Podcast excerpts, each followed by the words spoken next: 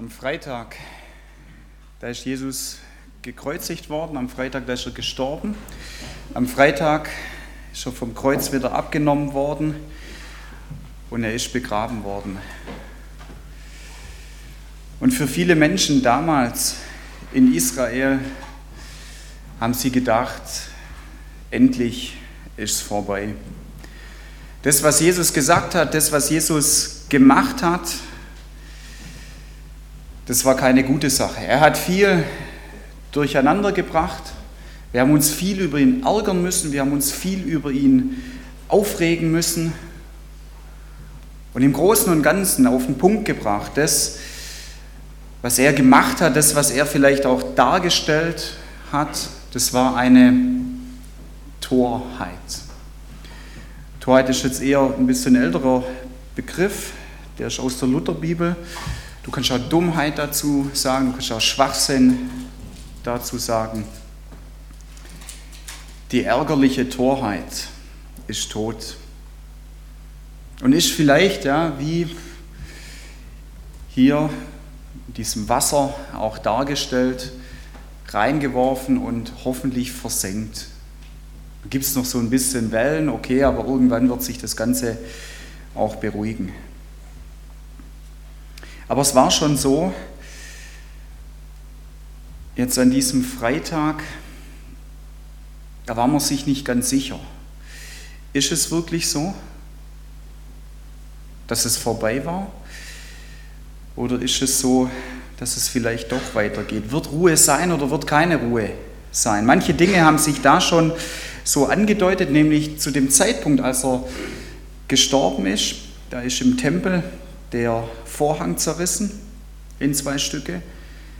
Zu dem Zeitpunkt gab es auch ein Erdbeben, als er gestorben ist. Und so die drei Stunden vor seinem Tod, da gab es eine große Finsternis. Und das war schon eine übernatürliche Finsternis. Das war nicht nur, dass sich ein paar Wolken vor die Sonne geschoben haben. Da hat man schon gemerkt, dass es übernatürlich auch war. Und ja, da gab es so Aussagen von einem von den römischen Soldaten dann, als er gestorben war. Ich glaube, das ist Gottes Sohn gewesen. Matthäus hat es aufgeschrieben, Matthäus Evangelium 27. Kapitel. Und dann war es auch so, dass ähm, die Hohenpriester, die sehr mit ihm zu kämpfen hatten, Pharisäer, Schriftgelehrte, die einfach das auch nicht verstanden haben, vielleicht nicht eine Offenheit gehabt haben von dem her, was er gesagt hat, einfach von dem her, weil, es was ganz Neues auch war oder weil sie es auch nicht so erwartet haben. Auch, ja.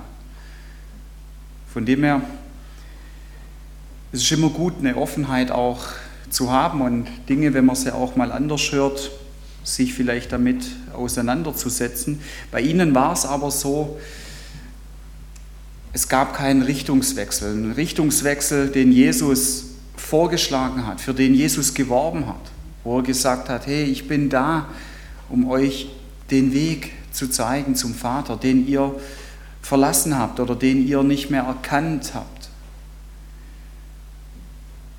Und die haben sich dann auch miteinander unterhalten und haben gesagt, dieser Verführer, auch Matthäus hat es aufgeschrieben, Matthäus 27, 63, dieser Verführer Jesus, der hat doch gesagt, als er noch gelebt hat, nach drei Tagen, da wird er wieder auferstehen. Also komm, lass uns Befehle erteilen, dass sein Grab bewacht wird bis zu diesem Tag, damit dann seine Jünger nicht hingehen, so in der Zwischenzeit und den Leichnam stehlen und dann sagen, hey, er ist auferstanden von den Toten und dass diese Verführung dass dieser ganze Betrug, der stattgefunden hat, dann immer noch stärker wird und immer noch weitergeht. Das mussten sie mit dem Statthalter, mit Pilatus absprechen und er hat dann gesagt, ja, da habt ihr die Wache und geht hin und bewacht ihn halt so gut wie es ihr könnt. Und genau das haben sie dann gemacht. Und dann war das so, an diesem Tag, von dem Jesus gesprochen hat, dass er auferstehen würde, da hat sich wieder etwas bewegt. Genau wie an dem Tag, als er gestorben ist, gab es ein Erdbeben.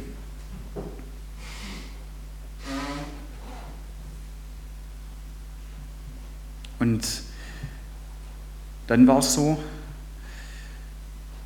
dass ein Himmel gekommen ist, äh, ein Engel vom Himmel runtergekommen ist, dass er einen Stein weggewälzt hat, einen Stein, den die da extra ähm, hingemacht haben, als Siegel auch, die Wächter. Da heißt, seine Gestalt war wie der Blitz, sein Gewand weiß wie der Schnee. Die Wachen, die sind erschrocken, die sind in Ohnmacht gefallen. Da heißt, es war wie wenn sie tot wären. Und da waren Frauen auch noch draußen beim Grab, die sich einfach um den Leichnam von Jesus auch kümmern wollten. Und er sagt zu ihnen, fürchtet euch nicht. Ich weiß, dass ihr Jesus, den Gekreuzigten, sucht, aber der ist nicht mehr hier. Weil er ist auferstanden, genauso wie er es gesagt hat. Und jetzt kommt her und seht die Stätte, wo er gelegen hat. Und das haben sie gemacht und der Engel hat dann gesagt, jetzt geht einfach zu seinen Jüngern und sagt es ihnen auch, dass er auferstanden ist. Und spätestens da war es dann so, andeutungsweise war es schon bei seiner Kreuzigung, durch dieses Erdbeben, durch diesen Vorhang, der zerrissen ist im Tempel, dass da eventuell doch was dran sein könnte an dem, was Jesus gesagt hat. Dass diese Bewegung weitergeht, dass es nicht so dieser Stein ist, der ins Wasser gefallen ist und wenn die Wellen halt voll weg sind, dann war es das, sondern dass genau das Gegenteil der Fall sein kann. Und Gott hat es nochmal so gezeigt auf eine übernatürliche Art und Weise, dass es da eben nochmal ein Erdbeben gab. Und dass da nochmal alle Menschen auch in der Umgebung, kann ich mir vorstellen, dann gemerkt haben, hey, diese Bewegung, die Jesus reingebracht hat in unsere Welt oder diese Bewegung, die er auch angefangen hat oder wovon er gesprochen hat, dass Gott dein Leben in Bewegung setzen möchte, dass es doch nicht aufhört. Und dass es sich doch bewahrheitet hat, was er gesagt hat. Und es ist die ärgerliche Torheit, geht weiter. Ist nicht versenkt. Was Jesus gesagt hat, hat sich durch die Auferstehung bewahrheitet. Wäre Jesus nicht auferstanden, dann wäre es ein toller Mensch gewesen, was der Stefan auch vorher schon in der Moderation gesagt hat, dann wären seine Ideen vielleicht toll gewesen und ja, man könnte sich daran orientieren oder auch nicht, oder man könnte sich an anderen Dingen auch orientieren oder auch nicht, aber dann wäre diese Schärfe und wäre diese Absolutheit, die Jesus auch gepredigt hat, wäre das kein Thema. Dann wäre das, was er gesagt hat, ich bin der Weg, die Wahrheit und das Leben. Okay, gut. Schöner Spruch. Wer es will, ja. Aber so ist es nicht. Wer es will, ja. Ich bin der Weg, ich bin die Wahrheit, ich bin das Leben. Niemand kommt zu Gott, niemand kommt zum Vater, außer durch mich. Und es hat sich dadurch bewahrheitet. Und er hat sich dann später auch unterschiedlichen Menschen gezeigt. Er hat nochmal Zeit mit seinen Jüngern auch ähm, verbracht. Und es war dann eben auch der Zeitpunkt, als er wieder zurückgegangen ist zu seinem Vater im Himmel, aber und er hat gesagt, ich, ich schicke euch den Heiligen Geist. Lukas hat es aufgeschrieben, Apostelgeschichte 1, Vers 8. Da sagt er zu seinen Jüngern, und es gilt für alle, die an Jesus glauben, ihr werdet die Kraft des Heiligen Geistes empfangen, der auf euch kommen wird, und ihr werdet meine Zeugen sein. Ja, ich lasse euch nicht allein. Ich gebe euch den Heiligen Geist und mal so als Randnotiz, Im Heiligen Geist ist die Kraft, mit der Jesus von den Toten auferweckt worden ist. Und wenn du an Jesus glaubst, dann ist diese Kraft in dir drin. Und er hat gesagt, ihr werdet es bekommen, den Heiligen Geist. Und er hat gesagt, ihr werdet die Dinge auch tun, die ich gemacht habe, aber ihr werdet noch größere Dinge sogar tun. Und er hat gesagt, ja, ihr werdet es bezeugen. In Jerusalem, in Judäa, in Samarien und bis ans Ende der Erde. Und er hat genau das umgekehrt. Es sind diese Wellen, ja, aber er hat es umgekehrt. Es war nicht dieses, er ist versenkt und irgendwann hat sich eben wieder beruhigt. Nein, er hat es umgekehrt. Das, was er angefangen hat, geht weiter. Und das sagt er hier, ähm, Jerusalem, Judäa, Samarien bis ans Ende der Erde. Und es breitet sich aus wie solche Wellen. Und diesen Wellen kann auch nichts widerstehen. Das ist dann wieder ähnlich wie ein Erdbeben, das sich dann auch in Wellen ja ausbreitet, dem kann nichts widerstehen. Und von dem her ist es so.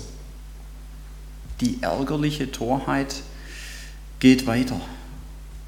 Das ist so diese eine Seite, wie man es nennen kann und wie es ähm, damals auch schon war, wie es Leute genannt haben, wie es dann aber auch Jahrzehnte später noch war, wie es Leute genannt haben, dieses Ärgernis, diese Torheit, diese Dummheit, dieser Schwachsinn. Wie könnt ihr daran glauben? Das geht weiter. Und es ging weiter und geht weiter bis in unsere heutige Zeit hinein. Ja. An Jesus scheiden sich die Geister und scheiden sich die Gedanken und scheiden sich auch die Menschen. Und es ist auch so. Viele Menschen haben damit kein Problem, ja, wenn man diese Absolutheit, die Jesus auch betont hat, verniedlicht. Oder wenn man sagt, naja, alle Wege führen irgendwie zu Gott und Jesus ist halt ein Weg. Und wenn dir dieser Weg gefällt, dann nimm diesen Weg. Aber wenn ich Jesus ernst nehme, er hat gesagt, ich bin der Weg, die Wahrheit und das Leben. Niemand kommt zum Vater, außer durch mich. Dann gibt es da nicht dieses,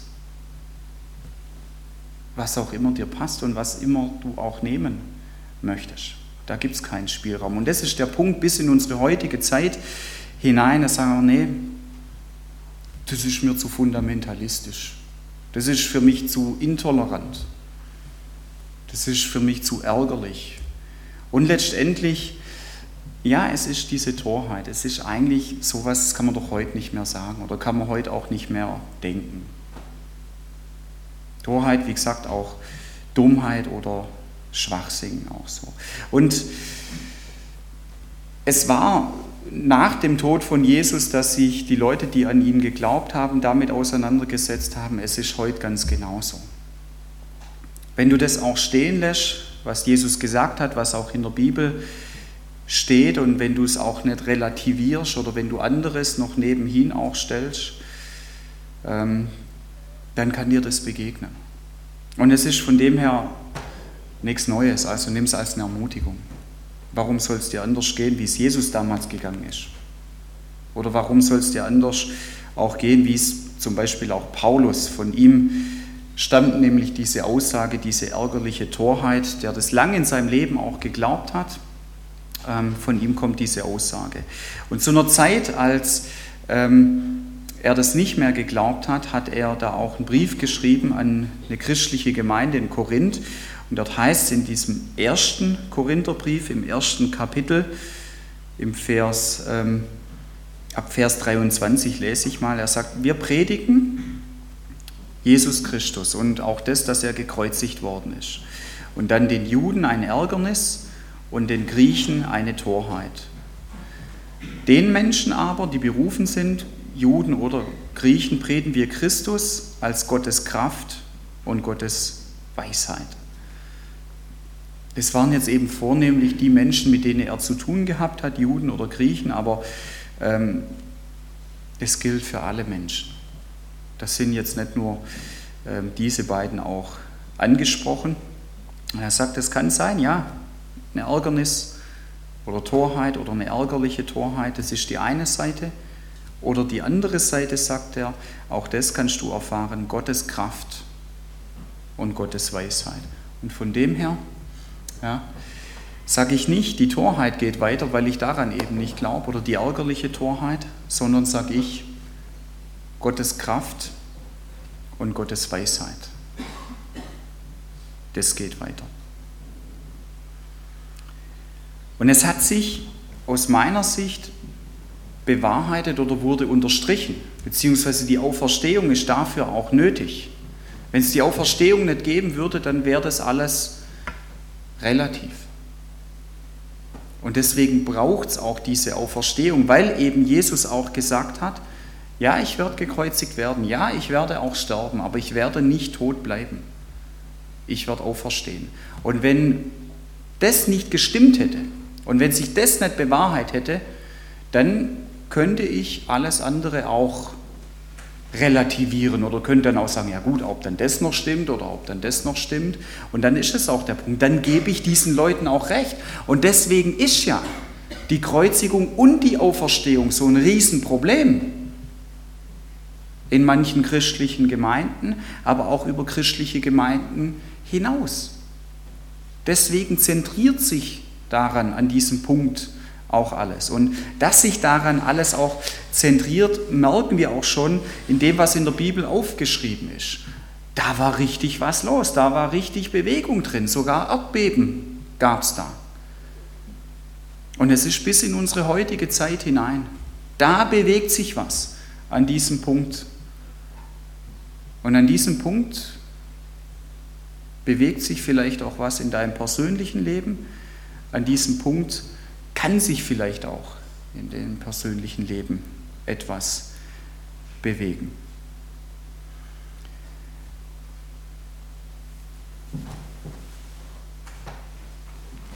Ein Bild, was Jesus immer wieder auch mal gebraucht hat oder verwendet hat, war das Wasser. Das ist ein Bild, das mir persönlich auch sehr gut ähm, gefällt. Ich finde so ein frisches Glas Wasser, was Tolles.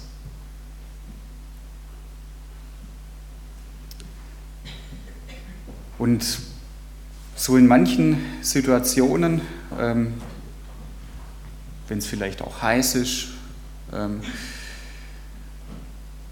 und mir jemand fragt, willst du vielleicht eine Cola trinken oder willst du ein Glas Wasser trinken, dann entscheide ich mich oft auch für ein Glas Wasser, weil mir das einfach total gut schmeckt. Ich trinke schon auch ab und zu mal eine Cola, aber wenn ich mich jetzt entscheiden müsste, dass ich zukünftig nur noch Cola oder Wasser trinken darf, dann würde ich eher das Wasser nehmen. Du würdest Cola nehmen, ne? Genau. Und ähm, mir gefällt es, ähm, dass Jesus so ganz arg viel über Wasser auch gesagt hat oder dass ähm, er sich und seine Gedanken auch mit Wasser verglichen hat auch. Ja. Es ist auch so, dass ähm, wenn du 20 Tage nichts isst, das, das geht vielleicht noch, dass du das überlebst. Aber ich weiß gar nicht, wie viele Tage kann man nichts trinken? Zehn? Fünf? Drei? Okay. Also, es geht relativ schnell, hätte ich gar nicht gedacht. Ähm, wenn man eben keine Flüssigkeit zu sich nimmt, dann stirbt man. Ja? Und ähm, von dem her ist es für mich auch interessant, dass Jesus so viel mit diesem Wasser in Verbindung gebracht hat und dass er sich selber ja mit dem Wasser auch verglichen hat, mit dem Wasser des Lebens. Ähm, und für mich ist es so eine Sache, dass ich sage, ähm, dieses Wasser des Lebens das ist wirklich diese göttliche Qualität, von der er immer auch gesprochen hat. Und ich finde es auch interessant, ja, ähm, dass man ohne Flüssigkeit, ohne Wasser wirklich nur ein paar Tage auch überleben kann. Und ich will es jetzt so machen, ich habe einfach mal unterschiedliche Bibelstellen herausgesucht, die diesen Gedanken ähm, wiedergeben. Ja, und die lese ich jetzt einfach mal ähm, so auch vor damit du es auch vielleicht ein bisschen auf dich wirken lassen kannst, dass du vielleicht auch ein bisschen drüber nachdenken kannst. Und ich werde da zwischendrin auch immer mal wieder eine Pause machen zwischen diesen Versen.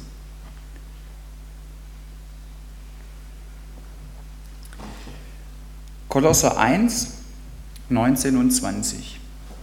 Es hat Gott wohlgefallen, dass in Jesus Christus alle Fülle wohnen sollte und er durch ihn alles mit sich versöhnte, es sei auf Erden oder im Himmel, indem er Frieden machte durch sein Blut am Kreuz.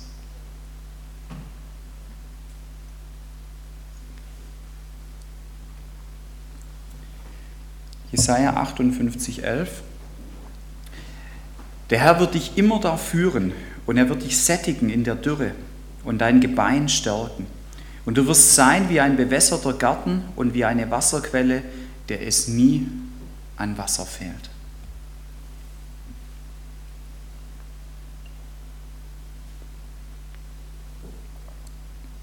Johannes 4,14. Jesus sagt, wer von dem Wasser trinken wird, das ich ihm geben werde, den wird nicht mehr dursten in Ewigkeit, sondern das Wasser, das ich ihm geben werde, wird in ihm eine Quelle des Wassers werden, das in das ewige Leben quillt.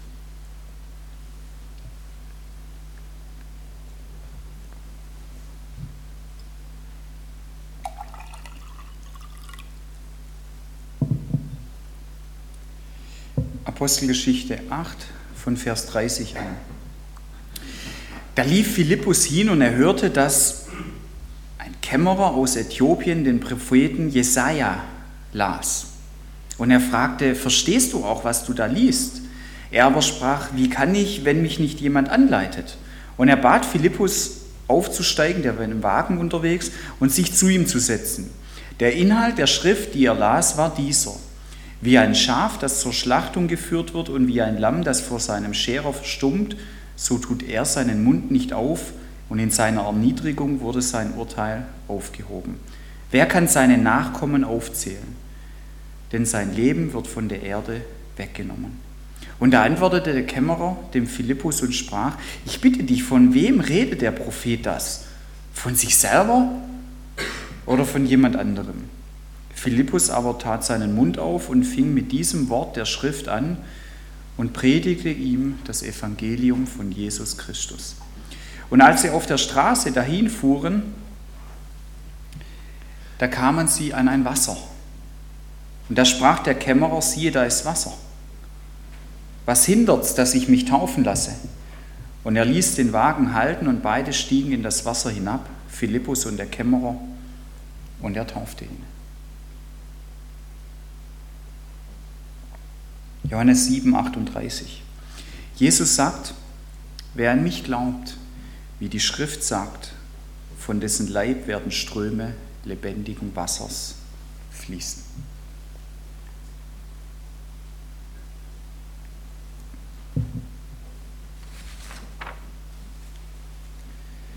Das einfach mal ein paar Aussagen von Jesus persönlich, über Jesus oder auch von dem, was sich nach Jesus ereignet hat.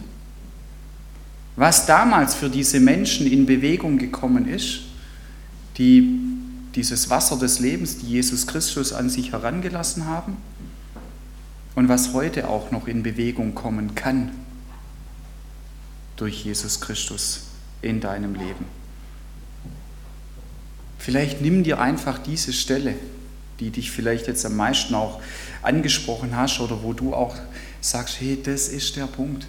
Genau hier möchte ich, dass dein Wasser reinkommt in mein Leben und dass es mich an dem Punkt sättigt. Und dann sag ihm das so. Es geht weiter. Und es geht weiter, entweder die eine Seite oder die andere Seite. Da musst du dich selber entscheiden.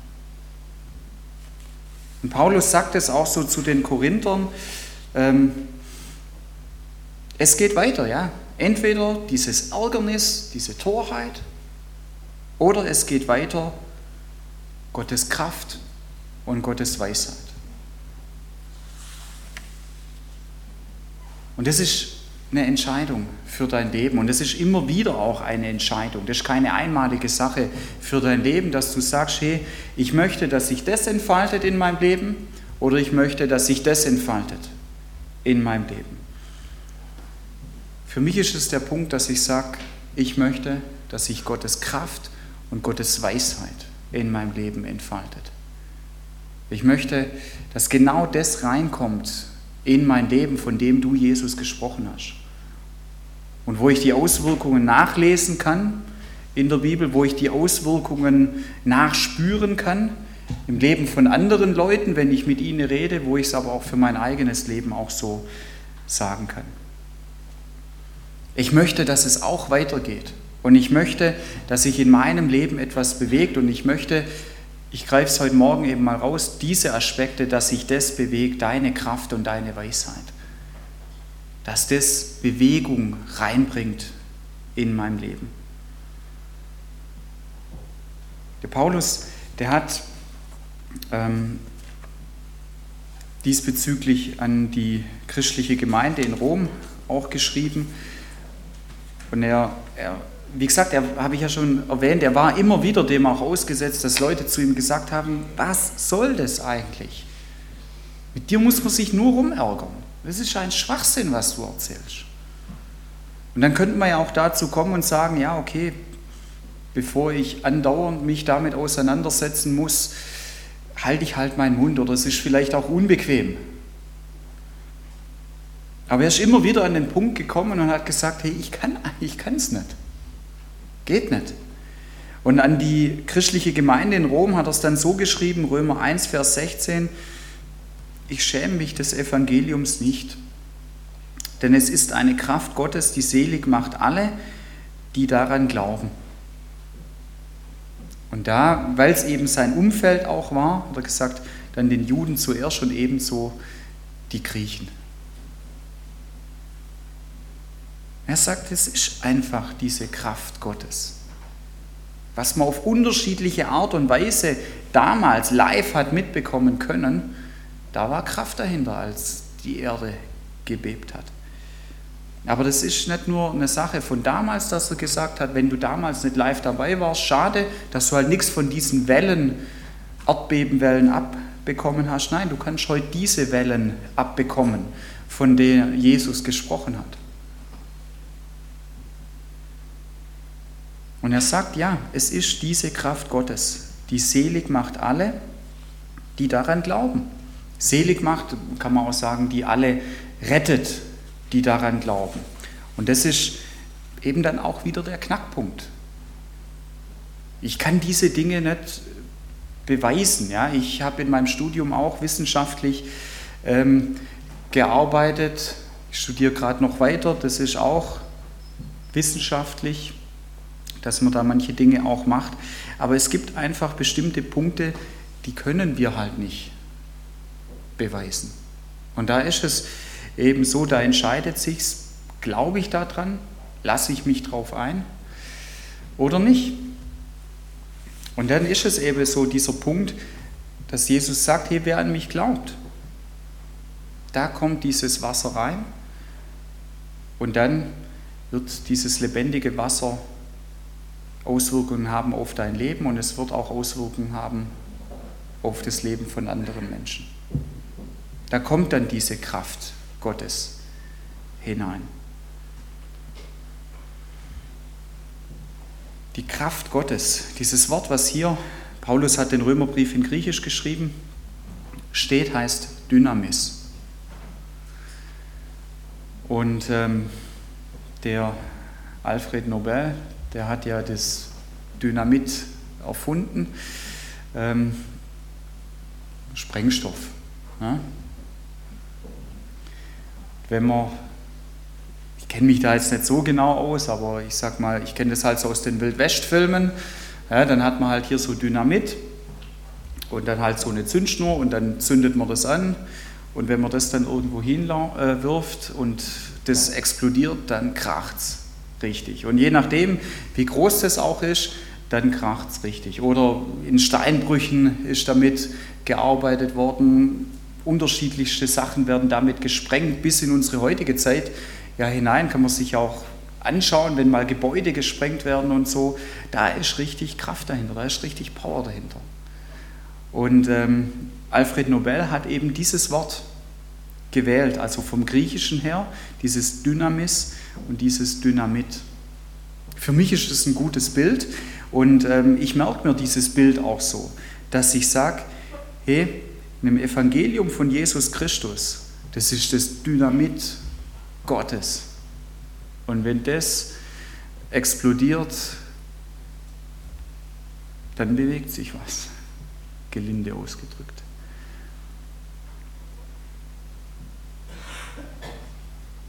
Und diese Kraft Gottes ist in deinem Leben drin, wenn du an Jesus glaubst, musst du mal vorstellen. Und diese Kraft Gottes, die rettet.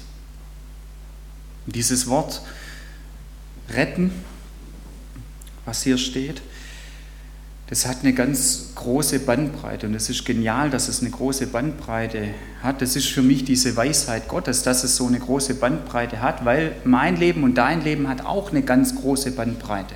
Keiner von uns ist gleich und jeder von uns braucht das eben an anderen Punkten. Manchmal sind es vielleicht gleiche Punkte, wo wir das brauchen, aber es sind eben unterschiedliche Punkte, weil wir Menschen auch nicht alle gleich sind und nicht alle gleich denken, nicht alle die gleichen Bedürfnisse haben, nicht alle die gleichen Voraussetzungen auch haben.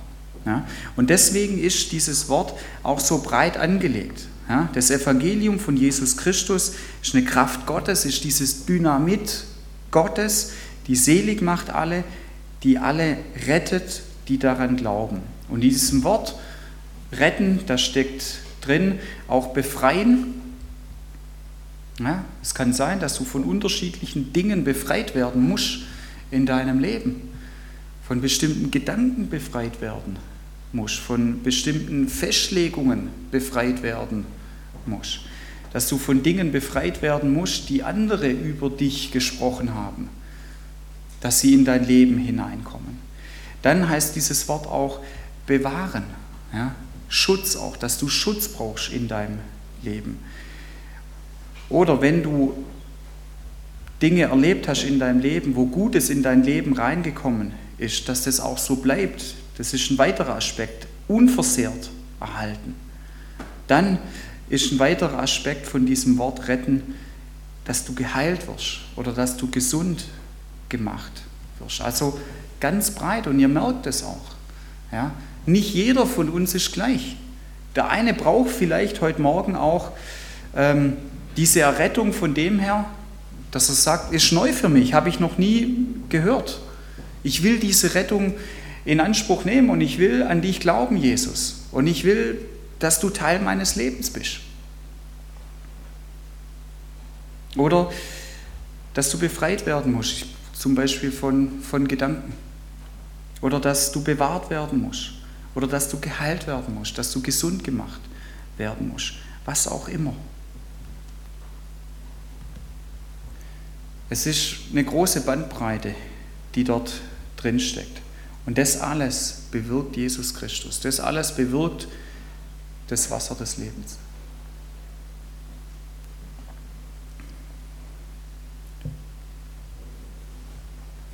Und Paulus sagt hier, das steht dir offen. Diese Kraft Gottes steht dir offen. Diese ganze Bandbreite von diesem Seligmachen, Glaub einfach an Jesus.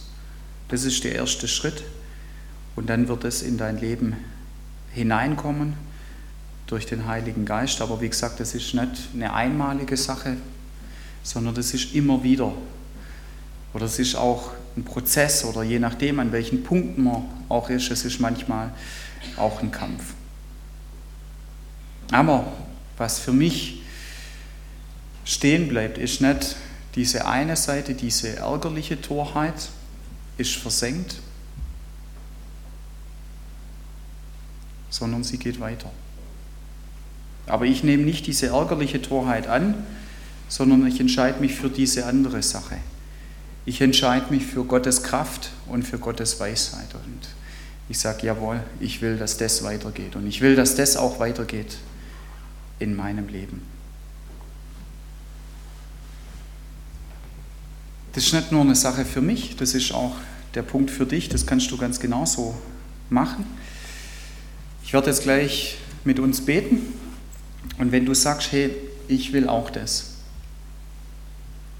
dann kannst du das auch auf eine Art und Weise ausdrücken, dass du vielleicht so deine Hände beim Gebet hältst, dass du sie vielleicht auf dein Herz legst, dass du vielleicht die Hände hältst wie auch immer, dass du sagst, ja, Jesus, ich möchte, dass das in mein Leben hineinkommt oder ich möchte, dass es mehr freigesetzt wird in meinem Leben. Was auch immer. Er sagt, hey, hier, das wird nicht leer sein. Auch wenn diese Karaffe irgendwann leer ist, das ist bei mir nie leer. Du kannst die ganze Zeit kommen und ich gebe es dir. Amen. Wir beten zusammen.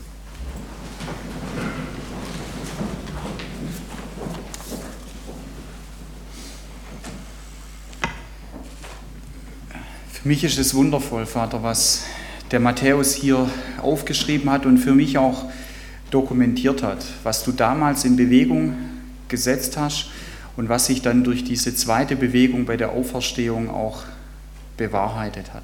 Aber wir haben heute keine wissenschaftlichen Beweise und es war damals nichts anderes, wie es auch heute ist. Du hast mit Leuten auch rumdiskutiert und du hast immer gesagt, glaub an mich, lass dich darauf ein und du wirst sehen, dass das, was ich rede, göttlich ist. Und so ist es heute noch ganz genauso. Und darum bitte ich dich, Herr, dass wir das heute auch erfahren, dass du Gott bist und dass deine Gedanken göttlich sind und dass du das lebendige Wasser auch bist, das uns satt macht und das uns dort auch satt macht, wo wir das brauchen. Wo wir Errettung brauchen, wo wir Befreiung auch brauchen, wo wir Heilung auch brauchen, wo wir im Endeffekt Frieden auch brauchen und zur Ruhe kommen. Und ich bitte dich, Herr, für jeden, der sich das heute Morgen auch wünscht und der dir das jetzt auch so sagt, dass du das bewirkst, dass du reinkommst mit deiner Kraft und dass du reinkommst mit deiner Weisheit, dass du reinkommst mit deinem lebendigen Wasser. Und ich danke dir dafür, Herr, dass du es tun wirst. Denn das war schon immer dein Anliegen und aus dem Grund bist du auf die Erde gekommen und hast alles dafür gegeben. Amen.